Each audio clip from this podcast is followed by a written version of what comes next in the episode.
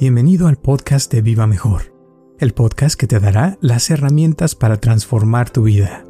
El problema de los fracasos también es de que a veces fracasa la persona en algo, ¿no? Y tal vez no le salió por X cosa, por el clima o que pasó X cosa que no lo dejó hacerlo. Y a lo mejor de ahí se le pasa otra cosa y luego le pasa otra cosa y se le juntan dos, tres cosas y ya piensa que así es la cosa y que no va a poder hacer nada y como que, como dice, se puede tardar meses o años en que la persona se dé cuenta que puede volver a tratar o que puede hacer algo. Y de igual forma, ¿no? Cuando le está yendo bien a alguien, aunque sea algo pequeño, luego se te junta otra cosa buena y así te vas y como que vas como construyendo algo y te sale más fácil la, siguiente cosa. O es como que depende, como hemos hablado del canal donde te metiste y dónde estás vibrando, ¿no? Yo, Roberto Aceves, y Carlos González Hernández, desde 1993 hemos estado ayudando a la comunidad de habla hispana a vivir mejor. El día de hoy te traemos el tema de La necesidad es la madre de la invención. Sí, sí, es, tenemos que ponernos dentro de la realidad y todos tenemos alguna capacidad para hacer algo, para hacer algo bien. Sabemos que hay cosas que se nos facilitan y podemos sacarle provecho, pero lo que necesitamos es ese empujón, ¿verdad?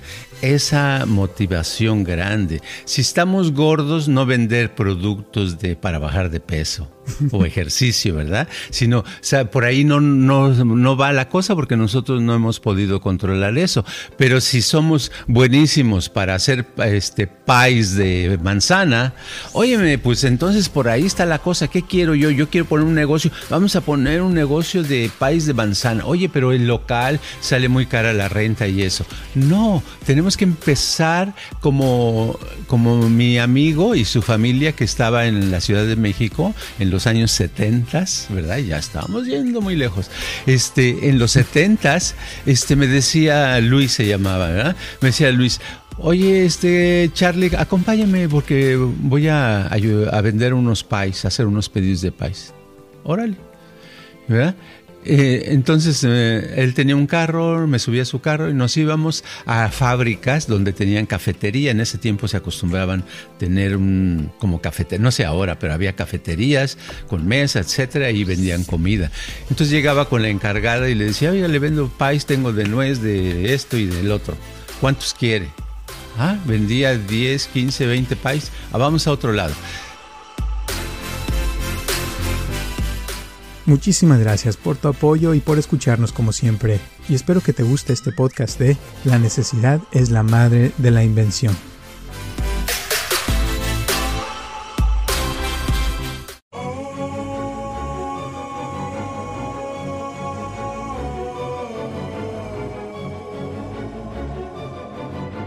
Hola a todos, les habla Roberto Aceves y estamos comenzando un episodio más de Viva Mejor y tengo aquí a mi lado a Carlos González. ¿Cómo estás, Carlos? Ah, pues fíjate que eh, estaba ayer pensando porque tengo una nieta que acaba de cumplir nueve años hace un mes y ah, me manda un texto. Dice, abuelito, mira, te mando un texto desde mi nuevo teléfono. Dije, ah, caray, un teléfono. Le digo, qué padre. Pero este, un celular, cuando yo tenía nueve años, no tenía teléfono, no hablaba por teléfono. La primera vez que usé un teléfono, yo me acuerdo, tenía como 14, 15 años, o sea, ya estaba grandecito, ¿no? Y de los 15, haz de cuenta, a los 20 años o a los 18, ponle, yo creo que hablé en mi vida 10 veces en ese, ese tiempo, ¿no? Y ahora no eran celulares, ¿verdad? No, no había celulares, un ah, teléfono de línea. Ah, ya. Es que en mi familia, en mi, con mis papás, en la casa nunca hubo teléfono, ¿verdad? Y este, las veces que yo les decía, oye, ¿por qué no ponemos un teléfono? Decían, bueno, pues órale, averigua tú. Entonces yo iba a averiguar y me decían, sí, en un año, entre un año y dos te lo instalamos. Así eran las, eran otras épocas, otras etapas, y se, eh, tener un teléfono era muy tardado. Ya con tiempo después, ya cuando yo tenía unos 30 años y etcétera, ya en Guadalajara vivía, eh, instalar el teléfono no era un año ni dos años, sino ya era cuestión de meses. A veces en un mes o dos ya tenías tu teléfono y dices, oh, me lo instalaron. ¿Cómo, cómo, cómo te conseguiste que te lo instalaran? No sé, pero fue muy rápido. Nada más me tardaron seis semanas. y ahora en un celular, si en un minuto no tienes la señal, ya está uno reparando y, cosas así, ¿verdad? O sea, va cambiando la velocidad en, las cosas, en la, vida es diferente y, claro, uno lo, lo, compara, los viejos la podemos comparar la de hace años porque la vivimos. Los que no la han vivido, pues se le hace natural. Los que nacieron desde que eh, ya había el celular, pues lo ven como una cosa normal, ¿verdad? Eso es lo interesante, ¿no? Lo gacho es de hoy en día, por ejemplo, ahorita que hablas de eso, me acordaste, en diciembre compré la computadora que estoy usando ya ahorita y en diciembre compré lo mejor que había porque era rapidísima y como edito mucho, eh, necesito mucha memoria, bla, bla, bla. Y dije, ay, qué padre, ya por fin, ¿no? Costó tres mil y pico dólares Y, y yo así feliz, ¿no? Pues ya hace dos, tres semanas salió que agarraron el chip que trae mi computadora y le pusieron otro pegado. Entonces ya ahora son del doble de, velocidad y yo así como que ¡ah! acabo de gastar todo esto. Y ya salió algo todavía mejor que es el doble de lo anterior. O sea que ya se dobló en menos de dos, tres meses. Dije, no jodas, o sea. Qué pues, increíble. sí, o sea, es algo que está avanzando cada vez, como dices tú, más rápido, porque antes se tardaba por lo menos un año, ¿no? De que saliera lo más nuevo. Ahora ya tres meses dije yo, chino, o sea, ¿no? caduco. Ya la mía ya, ya está más viejita. en tres meses. Y claro, es una fregonería, ¿no? De lo que tengo, pero aún así ahora ya sale algo todavía más rápido. Digo, no, ¿cómo está eso? Y, y de hecho, o sea, imagínate qué cosas van a hacer con esas computadoras todavía más rápidas para hacer eh, películas, para hacer, no sé, computaciones de cosas y cada vez va a ser más rápido, ¿no? Sí, ¿es una Apple? ¿Es una iMac? Oh, sí, porque ahora lo que he oído, que las, sí, las que he oído, las nuevas, a lo mejor como la tuya, no pueden tener este, compartir el disco y ponerle un Windows, ¿verdad? No puedes tener una PC ahí, ya no. ¿verdad? No, desde Esa es otra cosa, que ahora ya que se, acostumbró, yo ya me acostumbré que tenía, en esta computadora por la que estoy hablando ahorita, eh, en Zoom, eh, tengo Windows también, es una iMac, ¿no? Tiene Windows y es muy cómodo porque me tardé para aprender a instalarlo y todo ese el rollo. Pero ya me dicen que si hay otra un modelo, el modelo siguiente ya no, porque el Pentium ya no es de, de Intel, sino es de Apple, ¿verdad? Creo. Y entonces ya, ya no se puede, eh, entonces es un rollo, sí, cambia, cambia, ¿no? Cambian las cosas increíbles. Pero fíjate que con los cambios y la velocidad tiene algo que ver que estaba yo leyendo hace rato de este autor, Bertrand Russell. Entonces Bertrand Russell estaba hablando, habla de, un cuate, está dando eh, una, una exposición acerca de alguien, lo tengo aquí porque el nombre se me olvidó, se llama Thorndike, el, el cuate que hacía esos experimentos hace como ya como 100 años casi, ¿no? Y en este, en ese experimento que hacía, decía que ponía, que ponía un cuarto y en el cuarto ponía un chango, ¿verdad? Eh, y ese chango, eh, en ese cuarto había unas dos, tres cajas ahí puestas a los, en las paredes, en diferentes lugares. Y en el centro, en el techo, había un plátano colgando. Pero el chango no lo podía agarrar ese plátano, no alcanzaba. Entonces, lo ve, ya que lo vio en el chango con el tiempo, pues le daba apetito. Ya cuando le llegaba una hambre canija, trataba de, de alcanzarlo y no podía. Y pasaban horas y horas. Y la primera vez dice que pasaban muchas horas, no me acuerdo si 17, 24, no sé cuántas horas. Eh, se le ocurrió algo y ponía una caja, ¿verdad? Y al poner la caja se subía y veía que sí lo alcanzó. Entonces ya aprendió cómo alcanzar ese plátano, ¿verdad? Entonces la siguiente vez, al siguiente día le ponían el plátano y le ponían otra vez las cajas separadas. Se tardaba nada más unos minutos en reaccionar y, este, y poder alcanzar el chango. Entonces después le ponían el plátano al techo más pegado, que no colgara tanto, más pegado. Entonces pasaba tiempo y no podía este, alcanzarlo con una caja y no se le ocurría poner otra caja hasta que se le ocurría por la necesidad, se le ocurría, ponía una caja sobre otra, se subía, alcanzaba el plátano, feliz. La siguiente vez ya no tenía problema, en unos minutos aprendí. Dice que así es el, el sistema de cómo aprendemos tanto los animales como los humanos. Al principio nos tardamos y conforme pasa el tiempo vamos aprendiendo más, más rápido, ¿verdad? Y eso pasa hasta manejar. Hoy hay un lugar donde este, llevo a mi esposa a que le gusta nadar, va a nadar y le digo, yo te llevo. Y a la primera vez, para llegar a ese lugar, nos tardamos 30 minutos. Y ahora, hoy me, me tardé 15 minutos, o sea, ya la mitad, porque ya soy un campeón de, de la velocidad. Y como eh, son la misma distancia, los mismos semáforos, a veces si me preguntas qué es lo que hago diferente, ni yo lo sé. ¿Verdad? Conscientemente, pero aprendí como el chango, ¿verdad? El chango y entonces ya lo puedo hacer, entonces es el aprendizaje. A veces con, conforme pasa el tiempo aprendemos más rápido y así también están las computadoras aprendiendo rapidísimo. y, la clave ahí, como dijiste, es la necesidad, ¿no? El interés que tenía el chango por ese plátano y, y que tenía también la necesidad tal vez de comer y a veces eso es lo que a veces nos mueve pero hay gente que puede pasar mucho tiempo y no se le ocurre y otros que más rápido lo, se les ocurre. ¿Qué será la diferencia entre alguien que lo, se le ocurre rápido y alguien que se tarda más en, encontrar la solución? Eh, muchas veces es el nivel de necesidad. Cuando digo nivel de necesidad, es ese empuje que trae. Eh, ningún chango va a agarrar un plátano en el techo si no tiene hambre. ¿Verdad? Ningún animal, un perro no va a comerse un, un, hueso o una carne si no tiene hambre.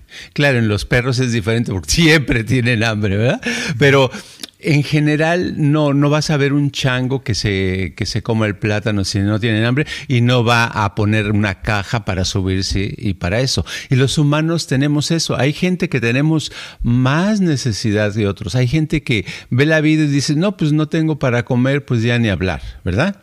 Pero no le surge la necesidad de ah, hago algo, me voy a, este aquel país donde dicen que hay trabajo y hay eso y hay unos que sí lo hacen, tienen esa necesidad y pasan por experiencias muy pesadas y por peligros muy fuertes y lo logran y lo hacen y claro, después eh, años después regresan con su camionetota a presumir a, a sus compañeros y familiares, ¿verdad?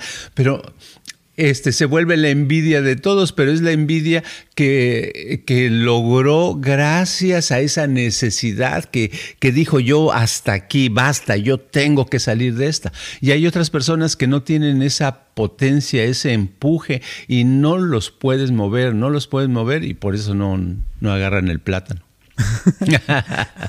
Ahorita me acordaste que, que hay una eh, promedio que sacaron de los este, mm, psicólogos de cuando van las parejas a, terapia, ¿no? Porque ya tienen problemas y eso.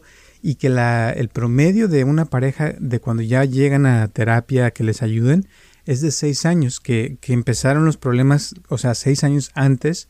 Y creo que ya lo había dicho antes en otro podcast, pero que es, duran seis años y ya después de seis años es cuando llegan, pero casi siempre ya a veces es demasiado tarde porque ya están muy avanzados los problemas y eso. Pero es eso, ¿no? O sea, de que a veces se tardan y como no hay tanto problema o, o no les duele tanto, no buscan la ayuda hasta que de plano ya se ven y se quieren cortar la cabeza, es cuando ya buscan la ayuda y ahí a veces ya cuando ya no se puede, ¿no? Sí, una vez me platicó una persona que vino a Estados Unidos cuando yo vivía en México, en la Ciudad de México, y después de, estuvo aquí como dos años o tres, no sé cuánto, y regresó y me, lo conocí y me, en una conversación salió de que tuvo muchas experiencias desagradables, que a veces no tenía para comer, no tenía dónde dormir, no tenía esto, no tenía lo otro, pero que en uno de esos días estaba él tan angustiado, tan sintiéndose tan mal, que dice que, que, vio, estaba cerca de basura y él estaba sentado y había basura y había unas moscas ahí dando vueltas y que dijo, ya estoy en el mismo nivel que las pinches moscas, pero que lo sintió tan elevado que desde ahí lo movió y dijo, yo nunca vuelvo a estar en este estado. Y no fue, eh, después de eso dice que empezó a, este, a fluirle, no de un día para otro, pero se tardó, pero hizo todo lo que fuera por trabajar y tenía dos trabajos, llegó a tener tres trabajos, este, no, casi no dormía, estaba todo mal físicamente de tanto agotamiento pero llegó un punto en que salió y estaba ya en otro nivel económico, tanto que ahorró dinero y se regresó a México muy contento, con la cara en alto. Eso es padre, porque es, esa, esa, necesidad, es ese eh, propósito que necesitamos todos para eh, romper las barreras que se nos presentan en la vida. Y eso puede ser que la vida te lo presente, ¿no? Así orgánicamente, como dicen, pero también puede uno causarse esa, esa necesidad como de una manera consciente, eh, pero artificial, se podría decir, ¿no? Sí, uno se la puede causar, eh, por ejemplo, es ah, puede ser tan simple como el pensar, bueno, ¿qué hago aquí? ¿Qué estoy haciendo? ¿Qué estoy haciendo con mi vida? ¿Hacia dónde voy? Y realmente en esas preguntas, si yo me pregunto eso hoy y me lo pregunto mañana, pero no nada más lo pregunto, sino trato de encontrar la respuesta en ese momento, y no importa si no la encuentre, el que la esté preguntándome cada día, algo va a cristalizar, algo va a tomar forma, y va a llegar un momento en que que diga, no, bueno, yo lo que realmente quiero hacer, yo lo que quiero realmente hacer es tener, eh, es engordar puercos y vender carne. No sé, lo que sea, ¿verdad? Pero algo. Y entonces que no nada más sea un pensamiento, como otro podría decir, no, pues yo lo que quiero, yo creo que eh, tener puercos, engordarlos, vender la carne, podría ganar yo tanto y así ligerito, no es la necesidad, no le va a funcionar bien. Necesita sentirlo desde adentro, como que lo va a hacer cueste lo que cueste, no importa cómo. Entonces esas personas que son imparables siempre, por generalmente logran lo que quieren o logran mucho de lo que eh, llegan muy cerca a lo que han, lo que desean lograr. Y digamos que, por ejemplo, volviendo al ejemplo del chango, si el plátano se lo hubieran puesto ahí enfrente, en una mesita, o, o sea, para que no necesitaba eh, que le, ocurriera nada, pues no, no se le ocurre nada, no pasa nada. Y a lo mejor sí se come el plátano, pero no, no siente la misma eh, satisfacción, ¿verdad? Que cuando tuvo que ingeniárselas para subir y alcanzar el mismo plátano, ¿no? Exacto, porque no hizo ningún esfuerzo, no, no tuvo que tener, eh, romper ningún obstáculo, no tuvo que hacer nada. Entonces, por lo tanto, no aprende nada y no pasa nada, nada más su estómago se llena. Y es lo que pasa con mucha gente, que no tiene esa motivación, entonces a lo mejor tienen un trabajo estable, trabajan, trabajan y el fin de semana descansan algún día y se compran sus papitas, sus eh, morongas o lo que sea y sus cervezas y, ven la televisión que algunos dicen, ah, pues hoy ya el trabajo pasó, ahorita voy a descansar nada más. Descansan y el siguiente lunes a trabajar, a trabajar, a trabajar, a trabajar llega el fin de semana, otra vez voy a comprar mis eh, mis garnachas y a comer.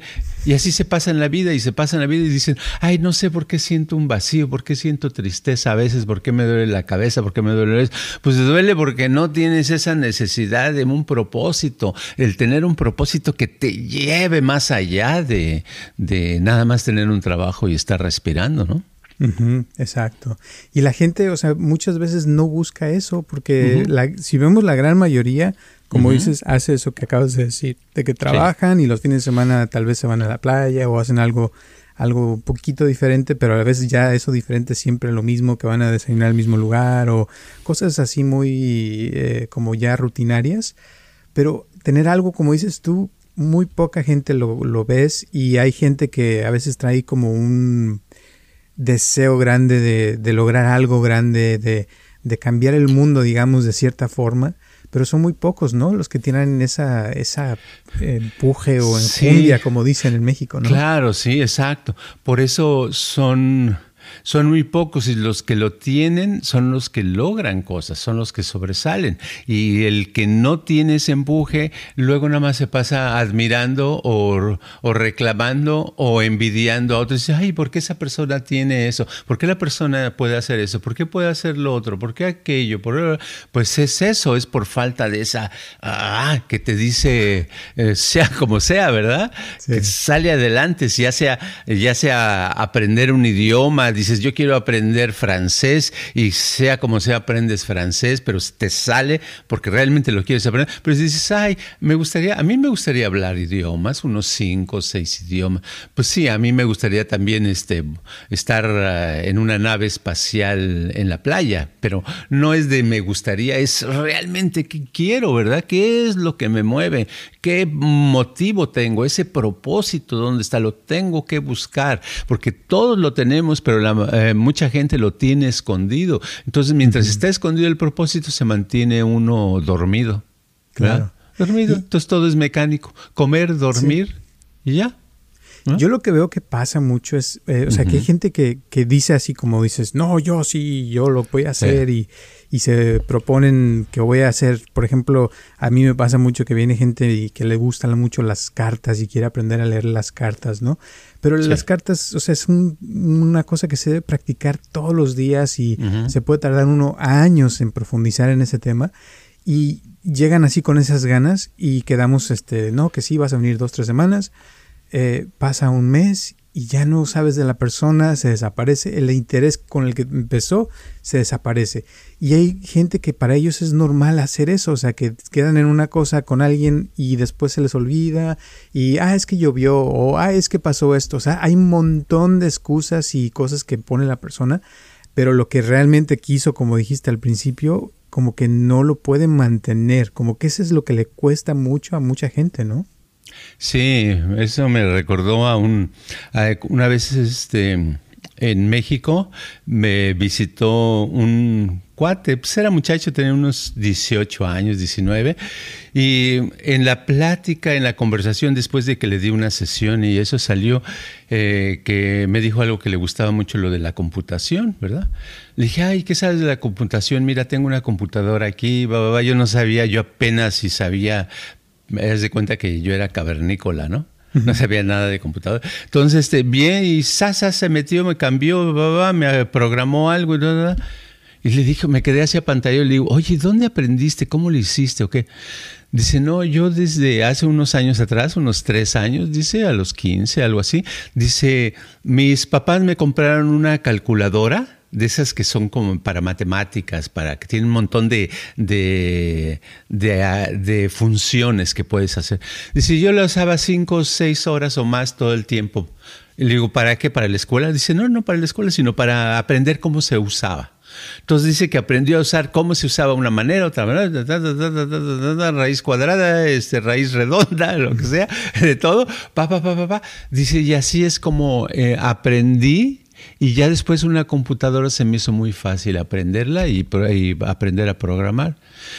Entonces te pones a pensar y es el tipo de personas que logran aprender y desarrollar algo. Ahorita me imagino, yo no lo he visto, pero me imagino que que es programador o, inventó algo, no sé, que algo sabe, porque era, era una, tenía una facilidad increíble. Pero es eso, es la motivación. Dice, ¿qué hacía? Pues cinco o seis horas todos los días metiéndole a eso, quiere decir que te gusta. Y alguien que no le dedica todos los días horas y horas a eso que dice que quiere, pues realmente no lo quiere, ¿no? No tiene ese empuje. Sí.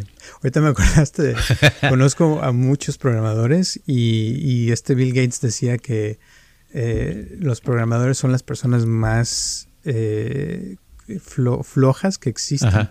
Y esa flojera es lo que los motiva a programar porque entonces ya crean sistemas o crean programas para no tener que pensar o no tener que hacer este trabajo o cualquier cosa. Hasta, por ejemplo, ya ves, en mi casa tenemos eh, la, todo es eléctrico, entonces tú nomás le dices, hey Google, este, prende la luz de la cocina o apágala, o este, tenemos también settings así de que, oh, vas a, mm, eh, cuando llego a mi casa ni siquiera digo nada, pero por mi teléfono ya sabe Google que yo voy llegando a mi casa y se prende todo para cuando llego. Y cuando ya eso hora de dormir, nomás le digo buenas noches y todo se apaga, o sea, automático, o sea, y es una cosa que ¿Por qué? Porque a los programadores les da flojera levantarse a, apagar el switch o, o la televisión, o sea, todas esas cosas, ¿no? Que ya cada vez está todo más automatizado, viene de la flojera, qué curioso, ¿no? sí, es cierto, pero detrás de toda esa flojera viene un trabajo intenso, largo, ¿verdad? Por ejemplo, el de la Apple, el que se murió hace unos años, ¿verdad?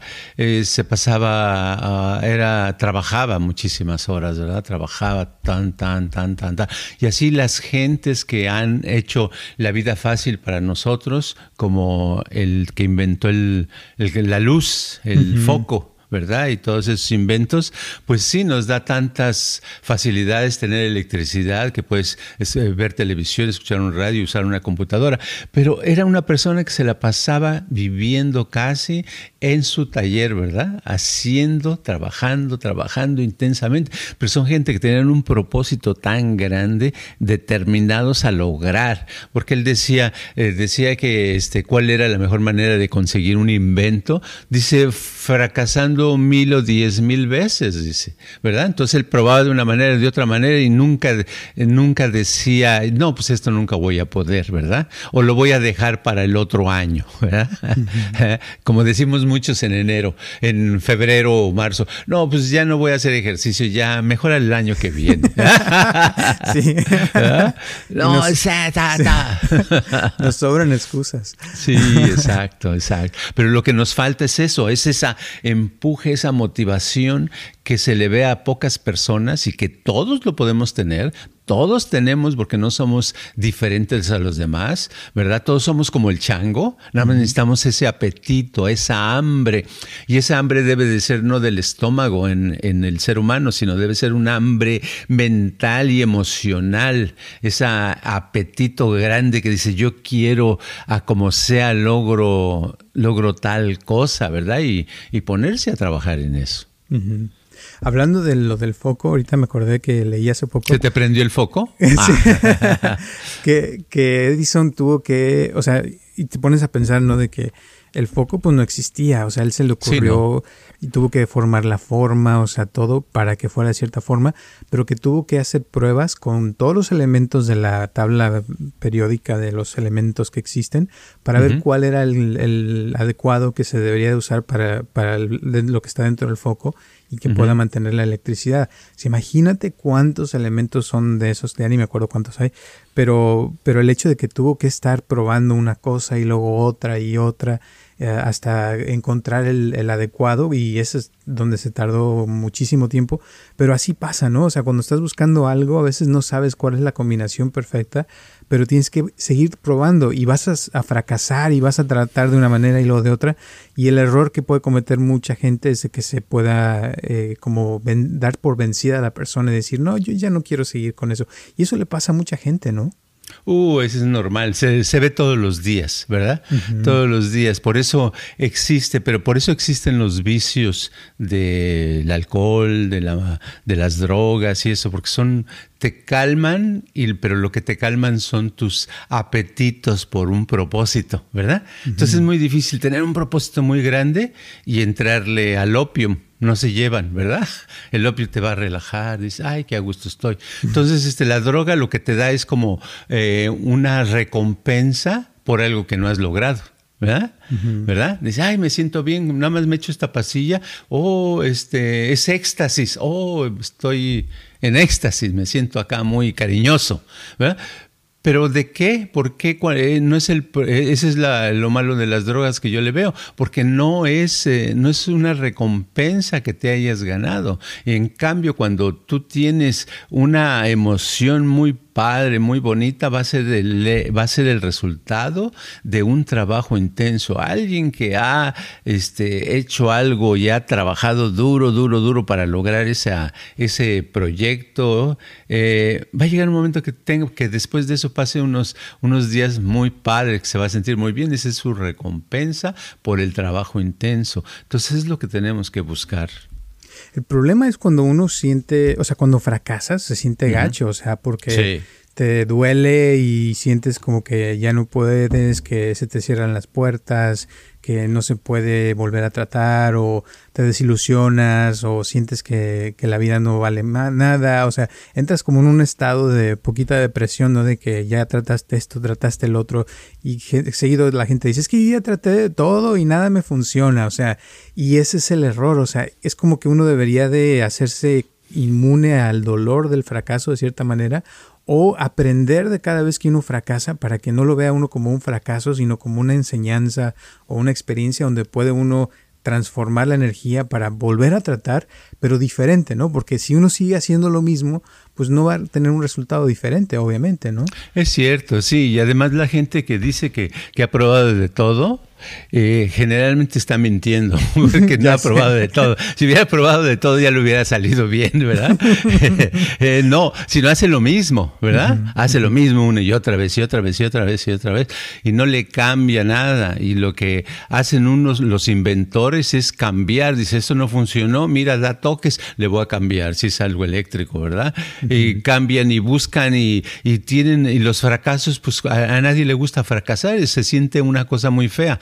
Pero cuando se te quita eso, cuando empiezas a hacer tu, tu mismo, trabajar en lo mismo de otra manera, dices, ahora voy a tratar de esto. Cuando estás tratando, el fracaso ya no te está molestando porque estás con tu atención en, en el proyecto y es cuando dices, ahora sí me va a salir, piensas que te puede salir. El problema con los fracasos es cuando tienes un fracaso y lo tomas de pretexto y te quedas ahí un año, dos o tres pensando en, no, pues es que una vez yo traté y no me funcionó y papá papá, ¿verdad? Sino es constante, es cambiar. La vida es, eh, tenemos que estarla aprendiendo a jugar, tenemos que echarle muchas ganas. Y si tenemos un empuje muy fuerte, híjole, podríamos ser, mm, no sé, llevar una vida más padre interior y lograr cosas muy padres exteriormente e interiormente. El problema de los fracasos también es de que a veces fracasa la persona en algo, ¿no? Y tal vez no le salió por X cosa, por el clima o que pasó X cosa que no lo dejó hacerlo y a lo mejor de ahí se le pasa otra cosa y luego le pasa otra cosa y se le juntan dos, tres cosas y ya piensa que así es la cosa y que no va a poder hacer nada y como que, como dice, se puede tardar meses o años en que la persona se dé cuenta que puede volver a tratar o que puede hacer algo y de igual forma, ¿no? Cuando le está yendo bien a alguien, aunque sea algo pequeño, luego se te junta otra cosa buena y así te vas y como que vas como construyendo algo y te sale más fácil la, siguiente cosa. O sea, es como que depende, como hemos hablado, del canal donde te metiste y dónde estás vibrando, ¿no? Claro, por ejemplo, de los fracasos, a veces eh, lo que pasa es que la persona hace un proyecto y pero está en las nubes del proyecto, ¿verdad? No tiene nada de realidad. Estoy recordando una persona que me dice, oiga, este, lo puedo poner en mi lista de contactos porque eh, ya voy a abrir mi tienda virtual en dos semanas y voy a vender muchas cosas de ropa este, le contesté eh, con una interrogación, porque ¿qué quiere decir eso? No quiere decir nada. No quiere decir nada porque me quiere poner alguien que va a ponerme en la lista de contactos y en dos semanas va a empezar su tienda virtual. Suena como que a lo mejor se imagina que nada más ya pones unos pantalones, calcetines, camisa, lo anuncias en Instagram, por ejemplo, y ya, este, de ahí vas a vivir para siempre. Esa gente, claro que va para fracasar, ¿verdad? Va a fracasar porque no, no es así. Es ok, o sea, ni siquiera ahorita estás en el, punto de preguntar, de poner en contacto. Se trata de directamente, hay que vender este, unos calzones rotos o algo, ¿verdad? Y ya vender y luego vender unos calcetines y vender esto y pero ya desde hoy, no en dos semanas. ¿Cómo que planean en dos semanas? En el Internet, el Internet es ya ahorita ahorita, rápido, vámonos. ¿Cuánto te tardas en poner? ¿Tienes, tienes una camisa y un, y un vestido? Órale, tómale la foto, abre tu cuenta, haz esto y, y empiezas hoy. Entonces alguien te dice dos semanas, te está diciendo como que ¿quién sabe qué anda pensando? ¿Me entiendes? No sé si me estoy exagerando, pero me ha tocado porque he vivido mucha gente así. A mí mismo me pasó alguna vez que yo tenía, la primera vez que publiqué un libro, se me ocurrió sacar 10 mil ejemplares porque dije, no me van a alcanzar, ¿verdad? Y luego los 10 mil ejemplares, después ya no sabía dónde meterlos porque nadie los compraba, ¿verdad? pero entonces tiene que empezar a hacer algo ya y motivarse y hacerlo, porque si lo haces, piensas en grande nada más, sin haber hecho lo pequeño, vas a tener un fracaso tan mayor, pero es porque en tu imaginación te fuiste más de lo que tú podías lograr. Siempre hay que ir dentro de nuestras posibilidades.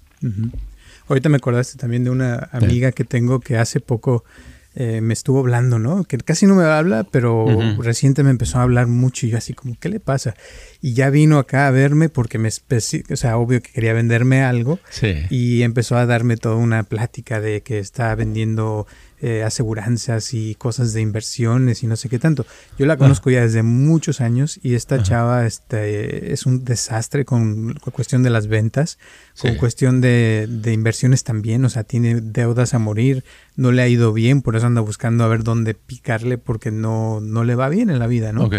Y, yo le digo, oye, pero, o sea, ¿por qué te metes en esto? Le digo, si tú ni siquiera sabes cómo hacer finanzas y me vienes a mí a ofrecer algo que tú misma no, yo sé, le digo, porque yo te conozco, que no lo estás practicando en tu vida. Le digo, ¿por qué no primero practicas lo que me estás queriendo vender y me demuestras, le digo, que tienes dinero y entonces ya después hablamos, ¿no?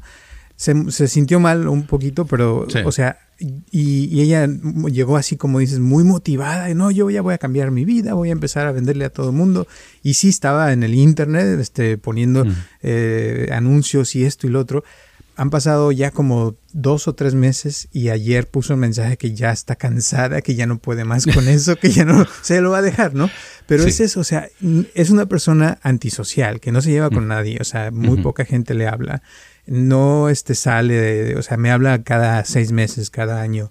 Eh, y soy tal vez de los únicos amigos que tiene. Y así, o sea, y se pone a hacer un negocio donde se tiene que hablar con la gente, socializar, meterse en donde sea y hacer ventas como que no va. Y eso como que es lo que ha hecho ella de que se pone, como que se, se, pone a fracasar, digamos, porque desde yo desde el principio lo hubiera dicho, oye, pues vas a fracasar, tú no sirves para eso porque ya la conozco, ¿no?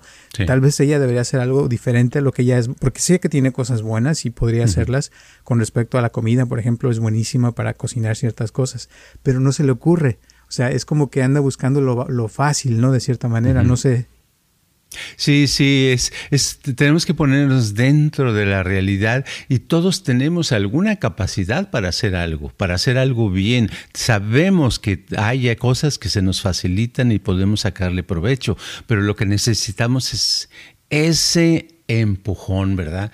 Esa motivación grande. Si estamos gordos, no vender productos de, para bajar de peso o ejercicio, ¿verdad? Sino, o sea, por ahí no, no, no va la cosa porque nosotros no hemos podido controlar eso.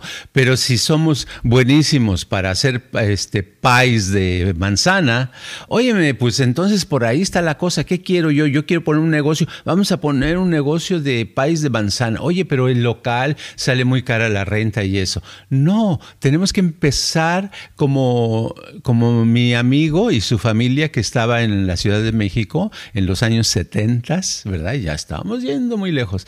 Este, en los 70, este, me decía Luis, se llamaba, ¿verdad? Me decía Luis, Oye, este Charlie, acompáñame porque voy a, a, vender unos pies, a hacer unos pedidos de pies. Órale. ¿Verdad? Eh, entonces eh, él tenía un carro, me subía a su carro y nos íbamos a fábricas donde tenían cafetería. En ese tiempo se acostumbraban tener un como cafetería, no sé ahora, pero había cafeterías con mesa, etcétera, y vendían comida. Entonces llegaba con la encargada y le decía, oye, le vendo pais, tengo de nuez, de esto y del otro. ¿Cuántos quiere? Ah, vendía 10, 15, 20 pais. Ah, vamos a otro lado. ¿De dónde se hacían esos pais? Ah, regresando, ese, la primera vez que fui con él me enteré, dice, pásale a mi casa.